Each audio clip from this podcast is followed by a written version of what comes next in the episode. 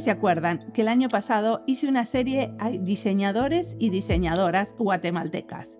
Entrevisté a varios, pero siempre es así, uno empieza a tirar del hilo y aparecen más y más personas con las que quiero charlar. Ovidio Morales es el director de INDIS, el instituto de investigación al que ya mencionamos en episodios anteriores con otros guatemalteques y nos va a contar un poco sobre la historia del diseño en Guatemala y lo que están haciendo hoy en día en ese espacio que dirigen. Mi nombre es Mariana Salgado, esto es Diseño y Diáspora.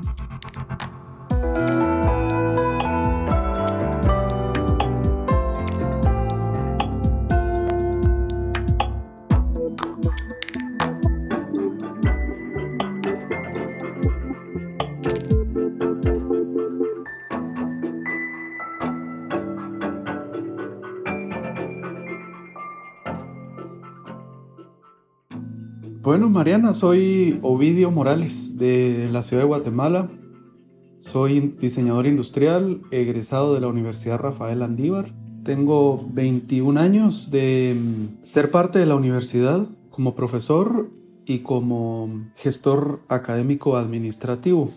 ¿Y eso qué quiere decir? Que he trabajado en la universidad, he tenido diferentes puestos, pero sí, lo más gratificante obviamente es estar en la universidad y compartir conocimientos a través de cátedra. Y sos el director del Instituto de Investigación y Estudios Superiores en Arquitectura y Diseño, INDIS. ¿Es así? Es correcto. Desde hace eh, casi seis años estoy ahí. Mi carrera académica ha sido en diferentes espacios, como te comentaba. Empecé como coordinador académico en el Departamento de Arquitectura Luego fui director de carrera de diseño industrial. Después fui decano de la Facultad de Arquitectura y Diseño siete años.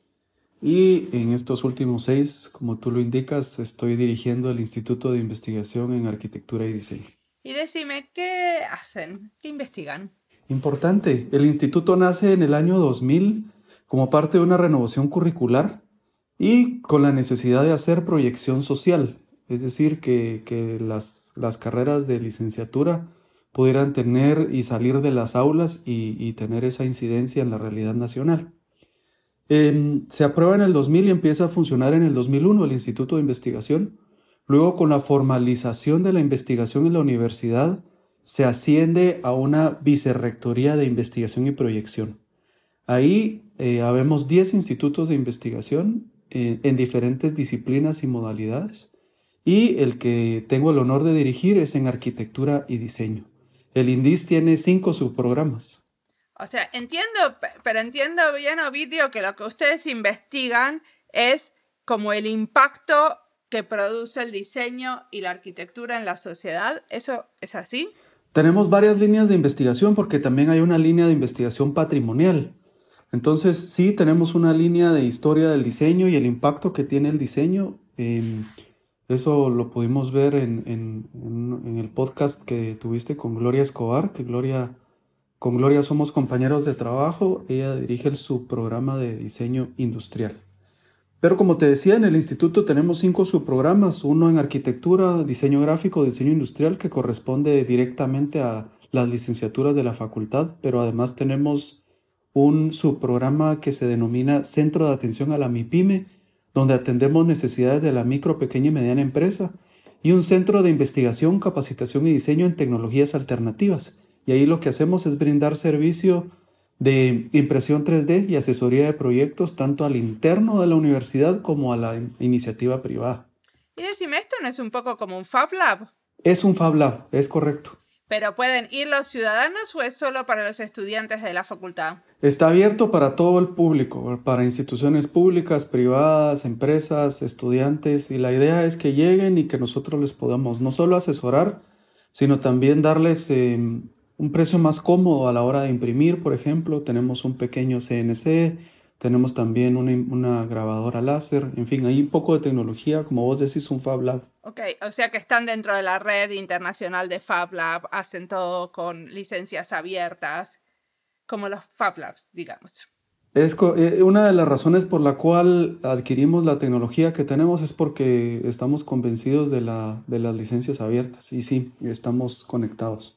Y después vos contabas que tenían varias eh, líneas de investigación en, diferentes áreas y todas se tratan de entender el impacto de, los diseñadores o del diseño en la sociedad o cómo es? Sí, y además importante es cómo incidir en la realidad para transformarla. Em, el instituto o la vicerrectoría de investigación en general lo que hace es llevar la universidad a la gente que no puede ir a la universidad. Entonces, a través de comprenderla y llevarla a la universidad, Em, hacemos propuestas de incidencia, asesoramos empresas, em, llevamos el diseño a las empresas, pero también eh, documentamos aspectos importantes del diseño. Uno de ellos es la historia del diseño en Guatemala, que, que es parte de una de las investigaciones. Pero si querés, te puedo ir diciendo también qué estamos haciendo en cada subprograma. Dale. O contame un caso que te parezca especialmente relevante para que esto no parezca acá como un formulario que vamos y contamos todos, pero si me contás un caso, está bueno. Mira que el caso más cercano, y creo que también tiene conexión con vos, porque tiene que ver con mi tesis doctoral que hice en la Universidad de Palermo, en, Buenos Aires, es la historia del diseño en mi país, aquí en Guatemala. Y para documentarla en el instituto la estamos haciendo en diferentes proyectos de grado o tesis. Mi tesis documenta desde la génesis hasta la apertura de la carrera la tesis de Gloria Escobar documenta los 30 primeros años y pioneros que fuimos en, aquí en Guatemala. Y luego hay otra tesis más de Andrea Cano que documenta el qué hacer del diseñador, es decir, qué hizo, eh, qué estudió, cuánto gana, en qué trabajó, qué le sirvió. Todo eso se va a publicar en, un libro eh, que pretendemos sea de apoyo para, para los estudiantes y para los profesionales y como vos sabés, bueno, en Latinoamérica no tenemos la cultura de documentación y esto ha sido una ardua tarea y es algo que estamos haciendo en el instituto. O sea que esta tesis tiene como un, un marco teórico histórico, o sea que vos lo que fuiste es como entendiendo qué fue pasando y buscando ejemplos de cosas para entender esa, esa como línea de tiempo del diseño. Y, y sí, más que historia es historiografía porque la historiografía lo que hace también es, em, es conectar con las condiciones de, del país, la historia, la economía, la cultura, y eso da como resultado que, que vos entendás el porqué del surgimiento de las cosas.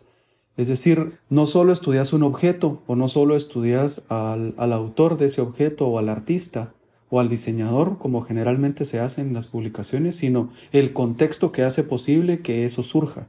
En el caso del diseño en Guatemala eh, es particular porque es, propuesta de un rector que ve como opción de, modernidad y desarrollo de Guatemala al diseño. Y fue una propuesta tan, tan innovadora en su momento que éramos pocos los que estudiábamos diseño, imagínate. Éramos ocho personas, mis compañeros éramos ocho en ese momento. Y bueno, la apuesta fue importante, hoy ya tenemos más de 500 egresados. ¿Me puedes contar, por ejemplo, de algún suceso especial que haya pasado en la historia de Guatemala y cómo eso repercutió en el diseño o al revés? sí, yo creo que hay algo clave en la historia de Guatemala y es el año 86 cuando se firman los acuerdos de paz.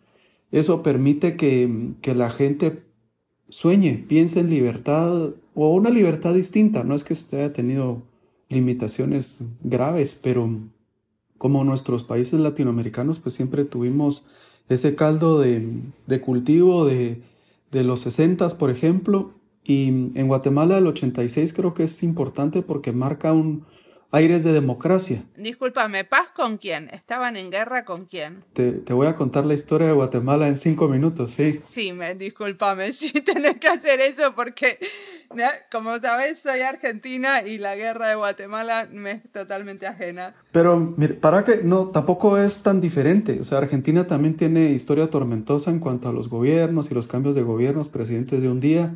y no somos tampoco tan diferentes. Guatemala vivió 36 años de un conflicto armado interno y fue mm, una lucha por, por ideologías, por ideologías de diferencias ideológicas. Y eso lo que hizo es que el, ejército marcara mucho la, guerra y pues se presentaran estos, estos conflictos, muchas, muchas muertes, más de 250 mil personas fallecidas o desaparecidas. Y, con la firma de la, de la, paz en el 86 cambia un poco la mentalidad, es decir, em, estos aires de democracia permiten que la gente contemplara el diseño como una forma de vida, como una forma de, de ganarse la vida. Eh, hasta, hasta entonces no lo había sucedido. Y te lo cuento porque en el 75, dos años después de fundada la Facultad de Arquitectura, sí hay una propuesta de, desarrollo de productos, entre paréntesis diseño industrial, pero no tuvo ingreso de estudiantes. No fue sino hasta el 87 que hay diseño industrial en nuestro país. Ok, pero eso, o sea, ¿qué empezaron haciendo? O sea, ¿el acuerdo de paz tuvo alguna influencia específica en qué tipo de productos salían de ahí? No, más, más que todo porque se vio diseño o la apertura para ver diseño como una carrera para estudiar. En el año 75, aunque se aprueba la carrera, como, como te contaba, como desarrollo de productos, no fue atractiva para el público. Es hasta el 86 que empiezan las nuevas gestiones y un nuevo plan de estudios y que se abre diseño industrial en el 87, que sí, con esos, como te decía, con los aires de democracia, con, con una nueva dinámica de, de gobierno, que la gente ve una opción para que diseño sea una carrera universitaria rentable para la gente para ganarse la vida. ¿Y cómo ves la evolución del diseño desde esos bosques? Te estoy preguntando, ya que hiciste este trabajo historiográfico, ¿cómo ves la evolución del diseño desde ese momento hasta ahora? Lo primero que te tengo que decir es que yo soy juez y parte, porque mm, yo soy el egresado número 10 el colegiado número uno en el Colegio de Arquitectos en el libro de diseño industrial, pero además tengo una vida dentro de la universidad, fui el primer decano no arquitecto en la Facultad de Arquitectura y Diseño. Y de cierta manera pues he visto la evolución del diseño. Como te decía, una apuesta importante de la universidad, porque éramos muy pocos, muy pocos estudiantes, y luego pues eh, en mi, trayectoria como director, eh, una de los principales frutos, creo yo, o considero que fueron el lograr triplicar la población. Entonces, ¿cuál ha sido la evolución? En, dos platos yo te podría decir que el reconocimiento de, un diseñador en el campo laboral guatemalteco, que esto a nivel mundial, no solo nacional, es algo complicado y, y nos ha costado a todos ser punta de lanza en nuestros países. El típico diseño industrial, diseño qué? O sea, diseñas industrias, entonces, el, típico tener que explicar qué hacemos y, eso pues em, nos, ha ido, nos ha ido ganando un espacio en Guatemala. Eh, hoy, pues tampoco te digo que nos ganamos ya todo el espacio, pero sí hay, un buen tramo recorrido, eh, diseñadores que están haciendo lo suyo, eh, propios, sus propios proyectos, emprendimientos y, y eso creo que también ha hecho que la, academia tenga que redefinirse, redefinirse constantemente hacia los cambios y sobre todo hacia las diferentes oportunidades de, trabajo de los diseñadores. ¿Y cómo la ves? ¿Cómo fue cambiando? O sea, empezamos haciendo ¿ah? y terminamos haciendo, estamos ahora yendo hacia... Contame cuáles esas direcciones o esa dirección.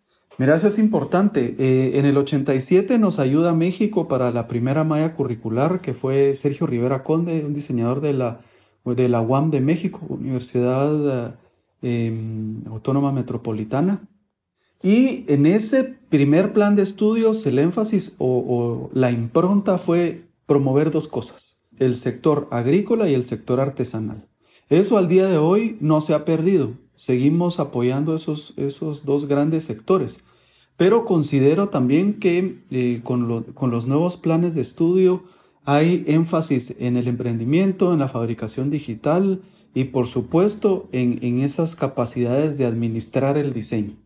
Entonces hoy vemos a un, diseñador mucho más integral, en, otras palabras. ¿Qué es esto en esas capacidades de administrar el diseño? ¿A qué te referís? Yo veo a un diseñador con, más conocimientos de administración, es decir, marketing sobre todo, ¿verdad? Eh, saberse vender, saber vender sus productos, saberse poner en escena con productos que responden a tendencias. Como saber armar su propia empresa, decís, como pequeño empresario, porque eso es lo que tus colegas guatemaltecos e guatemaltecas cuando los entrevisté contaban. Sí, sí, sí. Bueno, además tenés que recordar que, nuestro, por decirlo de alguna manera, nuestro gran escenario de, nacimiento de diseño es uno, eh, como decía Bonsiepe, Guy Bonsiepe, en, ese eh, centro periferia, ¿verdad? Y en el, otro tenés que recordar también eh, la CEPAL y Prevish en su, en su, en su teoría de la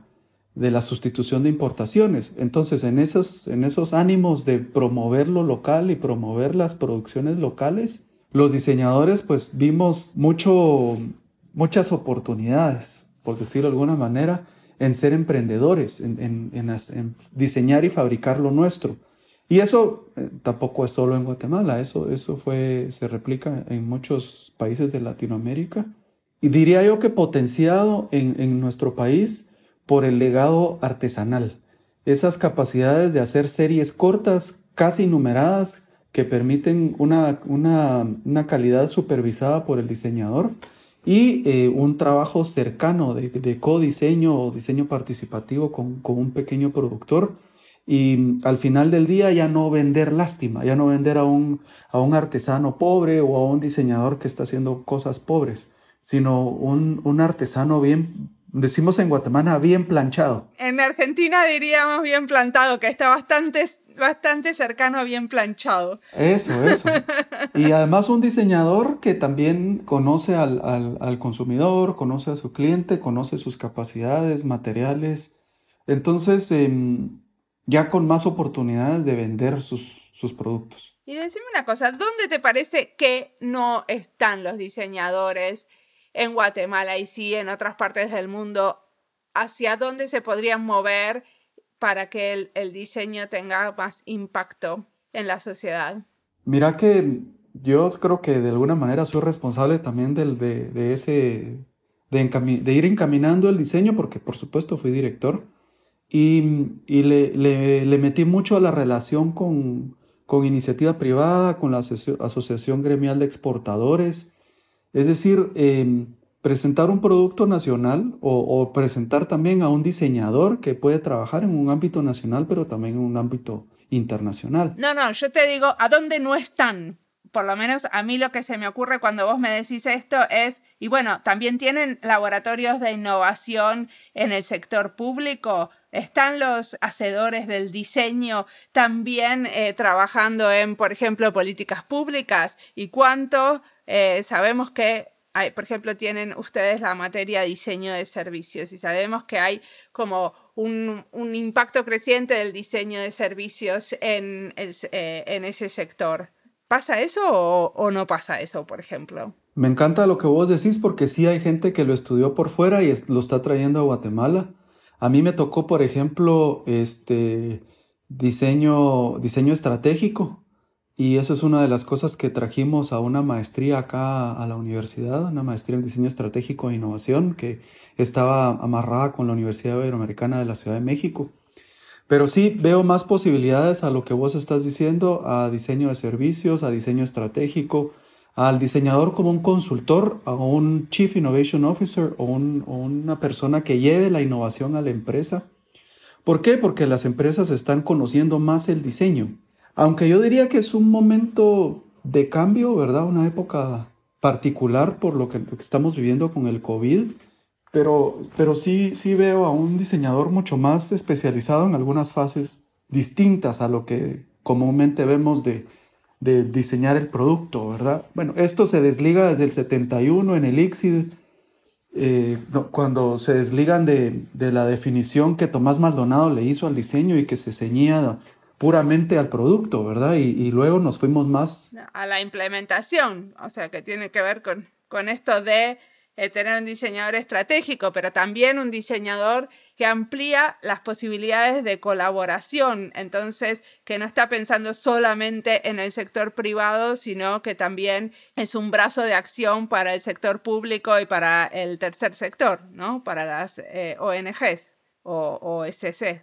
Reacciono con dos cosas. La primera es que sí, es, es un, un diseñador que ya no solo es conceptuador de formas, por decirlo de alguna manera sino un diseñador que además es gestor y que sí es un actor público, pero la política pública todavía en Guatemala está muy incipiente. Sí hay una red de, políticas públicas para el diseño.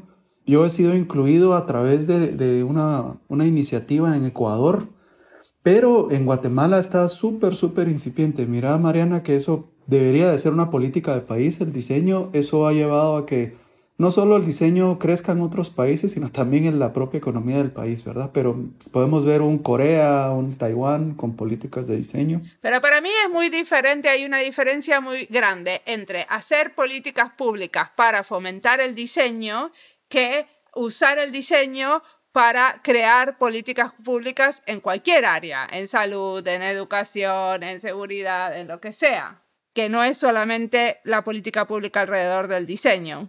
Totalmente de acuerdo, claro que sí, pero además considera que el diseño debe de llevar iniciativas, debe llevar propuestas, pero mientras no tengamos esos espacios de conexión con, con agentes de, de, cambio, agentes que puedan eh, considerar leyes para el diseño y por el diseño, que es lo que vos me estás diciendo, o sea, para y a través del diseño, ¿verdad? Entonces, em, eso todavía está verde, eso todavía está verde. Sin embargo, como te decía, ya la gente eh, se ha dado cuenta que desde la academia y desde el diseño podemos ser actores importantes y no como, este, como no, de relleno, sino podemos ser em, esa píldora de innovación y de creatividad que tanto están necesitando hoy las empresas en general. Si no, mira, este, para nosotros el design thinking es algo es algo propio, innato, natural.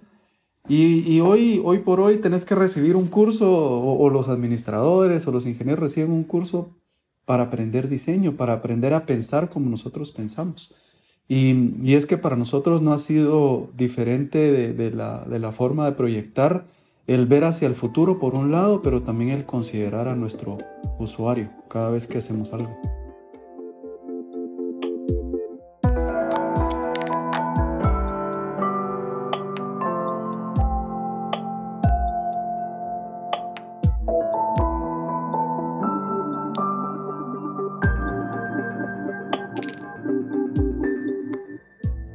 Entrevista es parte de las listas Educación en Diseño, Guatemala y Diseño e Investigación en Diseño. Me gustó cuando Ovidio dice que los diseñadores no tenemos que explicar más lo que hacemos porque ya tenemos cierta legitimidad. Eso es así, sobre todo en algunos ámbitos y para algunos tipos de diseñadores, como los gráficos textiles e industriales pero a los diseñadores de estrategia o de servicio nos toca explicar muchísimo todavía lo que hacemos. Quizás eso es el signo que estamos renovando la profesión y que estamos haciendo cosas nuevas o metiéndonos en nuevos espacios, o sea, que se lo podría ver como algo positivo. En el Ministerio del Interior, donde yo trabajo, nadie le va a preguntar a un sociólogo o a un abogado qué hace y ellos tampoco te lo cuentan en relación a lo que estudiaron, porque hay muchos que estudiaron ciencias sociales o abogacía, sin embargo sus roles y sus perfiles son bien diferentes. Pero que haya diseñadores de servicios es tan nuevo, sobre todo para un espacio donde no se diseñan servicios, sino políticas públicas, que más o menos cada dos o tres días tengo que contar qué es lo que hago. Creo que con el tiempo me sale mejor, tengo más síntesis y lo pongo en términos más prácticos, porque no hay muchos que me piden si les puedo mejorar una presentación o hacer un logo. Sigamos escuchando Ovidio, que tiene mucho para contarnos.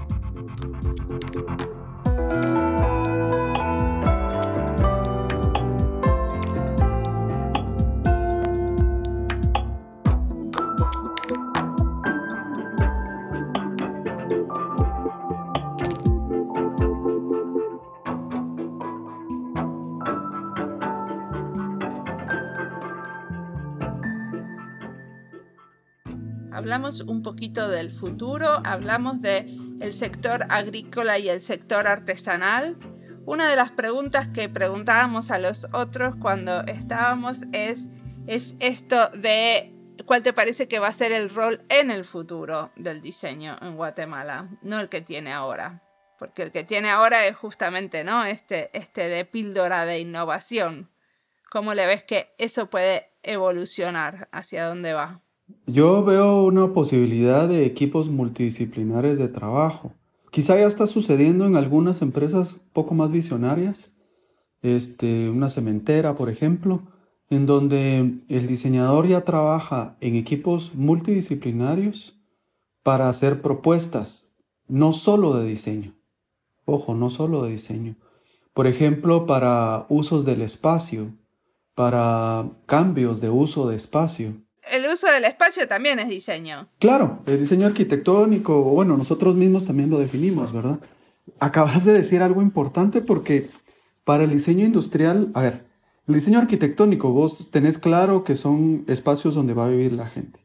Pero retomemos, diseño industrial, la gente, bueno, ¿qué? Diseño de industria. Entonces eso lo que ha hecho es que el mismo diseño industrial se tenga que redefinir constantemente.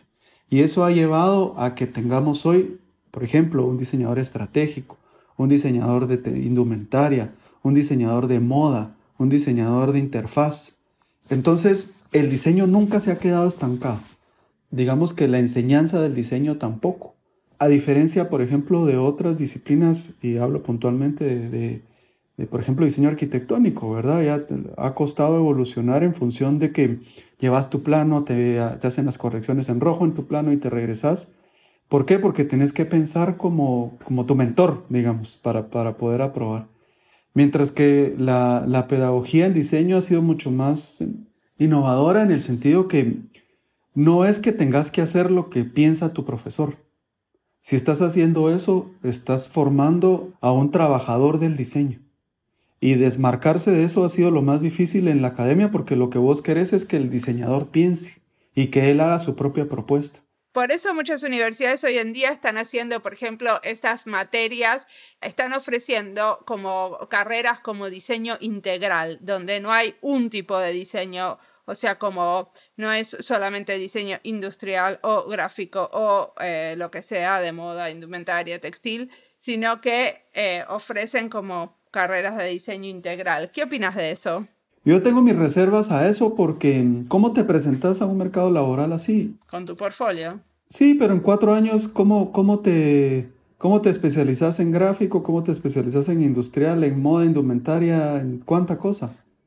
Entonces, em, yo pienso que, que, el pregrado sí debe ser una, un espacio de formación que te dé la plataforma para especializarte en lo que vos querrás y para eso pues están las maestrías. Hoy, eh, o el máster, hoy estamos en, una nueva economía, en la era del conocimiento, en donde vos nunca dejas de aprender, el conocimiento está en todos lados, está en tu celular, está en tu computadora, está en un libro, ya no, ya no, los profesores ya no son dueños de la información, está en todos lados. Y lo que sos, sos facilitador y lo que sos además es eh, una persona que ayuda a tomar decisiones. Y, y retomo lo que te estaba diciendo, entonces lo que vos querés que tus alumnos hagan es tomar decisiones, no vos tomar las decisiones por ellos. Si no, estás formando un proyectista o, una persona que, que, está haciendo lo que vos querés o lo que vos tenés en la cabeza, no lo que ellos tienen en la cabeza.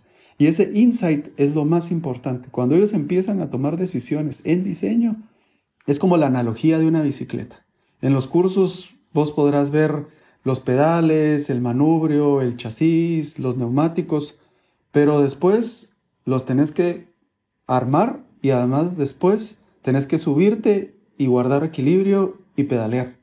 Entonces, eh, no se trata solo de facilitar, se trata de enseñar a tomar decisiones. Sí, bueno, los que, los que abogan, te voy a discutir un rato para que se ponga interesante, ¿no? Pero los que abogan por esto del diseño integral, una de las cosas que dicen es que muchas veces cuando uno está estudiando las necesidades de la gente o las necesidades de un contexto o las necesidades de nuestro planeta, no sabemos cuál va a ser la solución. ¿Por qué adscribirnos a pensar que la solución va a ser un producto cuando puede llegar a ser una página web, puede llegar a ser un nuevo material, puede llegar a ser cualquier otra cosa. Y esa es la riqueza del diseño industrial, porque no solo diseñas el producto, sino seríamos diseñadores de producto. El diseño industrial lo que hace es ver no solo la parte física tangible, sino todo lo que está alrededor de lo que estás haciendo. El proyecto tiene, claro, o puede tener una parte de estrategia, puede tener una parte de administración del diseño, inclusive una parte de experiencia y de viaje del diseño, ¿verdad? Eh, tenés que conocer todo lo que está alrededor de tu proyecto para poderlo presentar. Y sí, yo no estoy en contra de un diseñador integral. Muchos países eh, asumieron ese papel. lo conozco los de Ecuador, por, por ejemplo. Pero yo creo que le apuesto más a, una formación en una disciplina que te dé más, más apertura, ¿verdad? Este, en este caso, hablamos de diseño industrial, un diseño industrial que, que, sí te da la oportunidad de no solo pensar en materiales, no solo pensar en, en, lo, que, en lo que vas a poder tocar, sino también en lo que no vas a poder tocar. una página web, una aplicación, de pronto no la vas a hacer vos, de pronto la vas a trabajar en equipos multidisciplinarios con un ingeniero que sí sepa programar, con un ingeniero que sí sepa de las propiedades alotrópicas de los metales, por ejemplo. O te vas a meter con, con un antropólogo que te va a decir cuáles son los intereses de las personas. O con un filósofo que te va a decir cuáles son los pensamientos, ¿verdad? Yo veo que más, que un diseñador integral, es un diseñador con capacidades de multidisciplina, de trabajo multidisciplinar. Perfecto. Decime una cosa, ¿qué cosas estás leyendo? ¿Qué te inspira últimamente? A ver, eh, bueno, tenés que recordar que, estoy como muy metido en la parte de, de, historia, pero también me metí en la parte de filosofía, así que tal vez no, algo no tan nuevo, pero sí Bourdieu, donde habla en su libro del campo del poder, por ejemplo, fue una base principal para mí en, la tesis doctoral. ¿Por qué? Porque yo, yo dejo la historia del diseño en el 87 cuando empieza a armarse ese campo disciplinar, ¿verdad? Cuando están los actores haciendo ya el campo disciplinar. Luego, quizá un poco, un poco más hacia la historia del diseño, me encanta el libro de, de Bonsiepe con Silvia Fernández, Silvia paisana tuya y Bonsiepe que vive en La Plata, por cierto. Este, tienen un libro que se llama Historia del diseño en América Latina y el Caribe Industrialización y comunicación visual para la autonomía. Es, es, una editorial brasileña, Blucher. Y ese libro me gusta porque habla también de cómo, cómo evoluciona el diseño en nuestros países. No habla de Guatemala, eso hay que decirlo. Este, pero sí habla de tu país, habla de, habla de Colombia, habla de Brasil y cómo la necesidad de, ir de cierta manera, y lo voy a poner entre comillas, industrializando, ¿verdad? haciendo los productos locales reforzando esos, esa periferia y reforzando esas ideas de sustitución de importaciones. No dejo también fuera del tintero a John Heskett con la breve historia de diseño industrial y por supuesto a Oscar Salinas con la historia de diseño industrial que es el, más es el referente más cercano pues por, por México, pero esos a grandes rasgos. ¿Cuál es el libro de Bordeaux que nombraste sobre el poder? Campo de poder, campo intelectual. Campo intelectual de poder. Sí, no es tan nuevito, es como del, si no estoy mal, es del 87 o del 88, no, no lo tengo ahorita.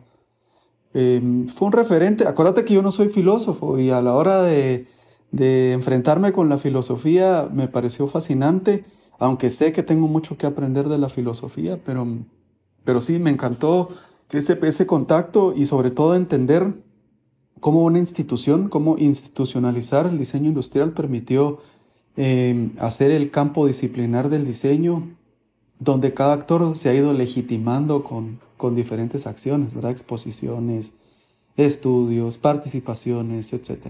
¿Y qué le recomendarías al Ovidio que recién empieza a estudiar, al Ovidio joven? Que no tengan temor a equivocarse. Este, yo empecé estudiando ingeniería mecánica industrial, Mariana.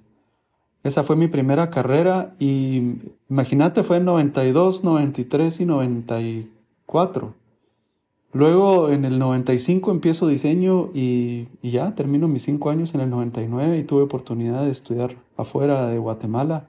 Tuve tres becas que me permitieron salir. Pero yo le recomendaría a los jóvenes que, no tengan miedo a equivocarse. ¿Y en qué, en qué pensás que te equivocaste vos? Mira, no, yo en este momento ya no lo veo como equivocación, pero en, en aquellos momentos uno pensaba en que el tiempo apremiaba, en que el tiempo se te estaba acabando, en que venían los días, venían los días y vos no, no, salías de, diseño, de diseñador. Entonces, hoy, a, mis 48, soy modelo 73, les digo que, no hay, o sea, todo viene con su tiempo. Hay, hay un lugar para cada cosa y una cosa para cada lugar. Y lo que tengas que hacer, lo tenés que hacer al 100%. Si, si, si te vas de fiesta, pues te vas de fiesta al 100%. ¿sí? eso sí, si sos héroe de noche, sos héroe de día. Si vas a estudiar diseño y vas a hacer diseño, lo vas a hacer al 100%. ¿Por qué? Porque estamos inmersos en una gran ola de mediocridad. Los medios nos bombardean con, con comida, con estar fit, con muchas cosas que, que a veces nos, nos roban el tiempo, ¿verdad? Entonces, nada, eh, estar en donde estás, hacer al 100 lo que tenés que hacer. A veces uno se aflige por esas cosas del tiempo, pero, pero no, cada cosa llega, llega en su tiempo porque el universo es perfecto. Buenísimo. Bueno, muchísimas gracias por la entrevista.